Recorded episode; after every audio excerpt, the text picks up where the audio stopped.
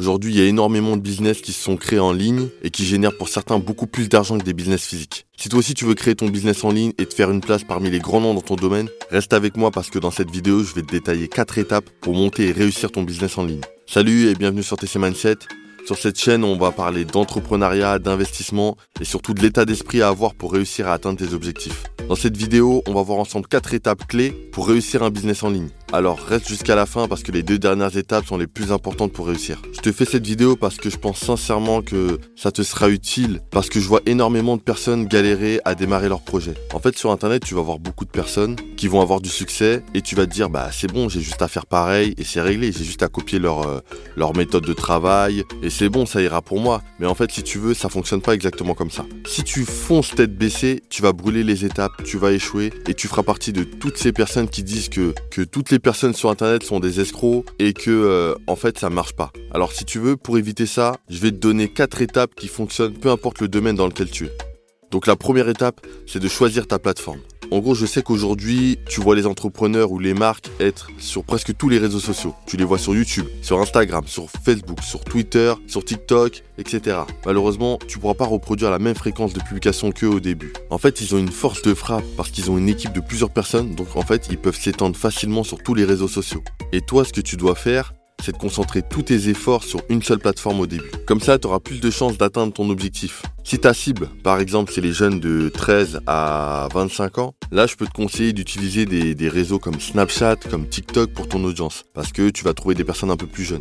Si ta cible a entre, allez, on va dire 25 euh, et plus, là, c'est un peu plus large. Tu peux utiliser Facebook et faire pas mal de sponsorisation payante sur tes produits. Si tu as Instagram, qui a vraiment explosé ces dernières années, là, tu peux poster de très beaux visuels pour tes produits et peu importe ton domaine d'activité. Tu peux choisir la plateforme que tu veux. Par contre, moi, ce que je te conseillerais, c'est d'avoir obligatoirement YouTube. Pourquoi YouTube? Parce que YouTube, en fait, c'est le deuxième moteur de recherche au monde. Et le contenu que tu vas poster sur YouTube, en fait, il va être visionné sur le long terme. Ça va vraiment rester sur le très long terme si tu veux, dans un an, deux ans, trois ans, cinq ans, des personnes sont susceptibles de regarder encore ton contenu. En fait, s'il est vraiment intemporel, ça peut rester pendant des années. En face de YouTube, tu as des réseaux qui sont forts pour créer ton audience, mais tu dois avoir une fréquence de publication très élevée pour les garder. Si je te prends l'exemple d'Instagram, aujourd'hui, tu peux avoir une très belle communauté dessus, mais pour les tenir, il faut que tu fasses au moins un post par jour. Et ça, tous les jours pendant une longue période. Donc tu vois, c'est quand même un peu plus compliqué de tenir sur le long terme, surtout quand tu sais que si tu t'arrêtes, tu perds des gens, tu perds des abonnés. Ce que je te recommande, c'est environ 3 publications par semaine que tu pourras programmer si tu le souhaites. En fait, tu pourrais te dire 3 publications, c'est pas beaucoup. Et là, je regarde vraiment sur le très très long terme. Sur le très très long terme, et pour que tu puisses continuer à être régulier, il faut pas forcément faire une publication par jour, mais diminuer un peu. Après, tu as des sites qui te permettent de programmer tes publications. Tu peux programmer tes publications et te faire un calendrier sur le mois, sur 6 mois ou même sur un an si tu veux. Donc pour moi, YouTube, c'est quasiment obligatoire. Après, si tu fais des podcasts comme pour moi, tu peux coupler ça avec les plateformes de streaming, avec Spotify, Deezer, etc.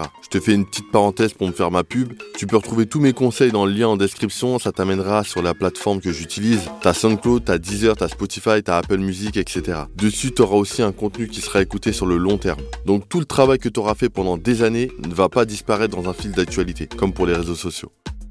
La deuxième étape, c'est de créer une audience. Donc j'en ai parlé rapidement tout à l'heure. Une fois que tu as choisi sur quel site tu vas créer ton contenu, tu dois maintenant créer ton audience dans ton domaine. Et justement pour ça, tu dois avoir une fréquence de publication plus ou moins élevée au début pour lancer la machine et te faire entendre. Donc au début, tu peux te permettre d'aller assez vite, de faire pas mal de publications. Ensuite, il faut que tu définisses rapidement un calendrier régulier que tu vas tenir sur une durée indéterminée. Et là, tu peux ralentir. Tu peux faire, par exemple, si je prends YouTube, tu peux faire un post euh, par semaine, mais sur du très long terme, sur un an, deux ans, trois ans. En plus de ça, il faut absolument que tu donnes un rendez-vous fixe aux gens, c'est-à-dire un jour et une heure précise. Ça te permettra de leur créer une habitude. Bien sûr, après, il faut que ton contenu soit de qualité. Comme on dit sur Internet, le contenu est roi. Pour que ça fonctionne, il faut réellement apporter une plus-value aux gens. À savoir que ce qui peut vraiment faire la différence, et ça peu importe ton secteur d'activité, c'est ta personnalité. Le produit que tu vendras ou le message que tu voudras transmettre sera mieux perçu si tu montres ton visage à la caméra, si tu parles de façon naturelle et si tu transmets des émotions. Ça, ça marche hyper bien sur YouTube. Pour les réseaux sociaux, tu peux mettre des photos de toi et faire des vidéos courtes. Sinon, entre parenthèses, t'as quand même pas mal de personnes qui ont du succès avec leur compte sans montrer leur visage. La croissance prend un peu plus de temps, mais c'est aussi possible. Donc après, c'est à toi de choisir.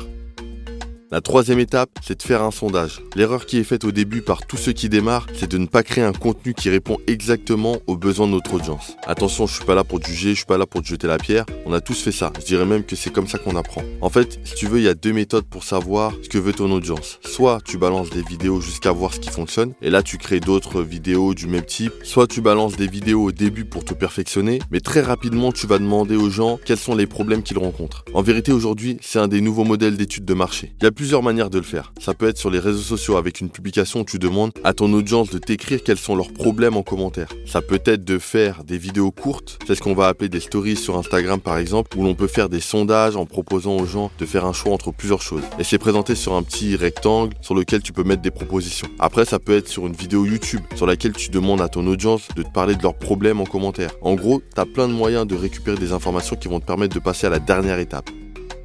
La quatrième et dernière étape, c'est de créer une offre. Maintenant que tu connais les besoins de ton audience, tu peux créer une offre payante qui sera en adéquation avec ce qu'ils veulent. Cette offre, ça peut être un e-book où tu partageras tes meilleurs conseils, ça peut être un livre papier racontant ton histoire et en même temps en parlant d'une thématique précise qui va intéresser ton audience. Le format idéal qui fonctionne vraiment bien, c'est de créer une formation en ligne avec des vidéos qui t'apprennent des choses pratiques. Si on prend un pourcentage, je dirais que c'est 10% de théorie et c'est 90% de pratique. Pour toi, ce sera un gain de temps parce que tu vas faire les vidéos une seule fois et elles vont travailler pour toi sur le long terme. C'est comme ça que les plus grands infopreneurs gagnent leur vie. Ils dépensent un minimum de temps pour un maximum d'argent. Le niveau supérieur à ça, c'est de faire des coachings en physique. Tu peux le faire avec des masterminds par exemple. C'est comme des séminaires mais le nombre de personnes invitées est un peu plus restreint et d'un meilleur niveau. Là, tu pourras donner énormément de valeur aux participants et répondre à chacune de leurs questions en direct. Pour finir en dernier, tu as le coaching personnalisé. C'est le fait de prendre une seule personne ou une seule entreprise dans laquelle tu vas analyser son activité et apporter des solutions aux dirigeants et aux équipes. Là, c'est un accompagnement très poussé qui peut durer un an et plus et qui va te donner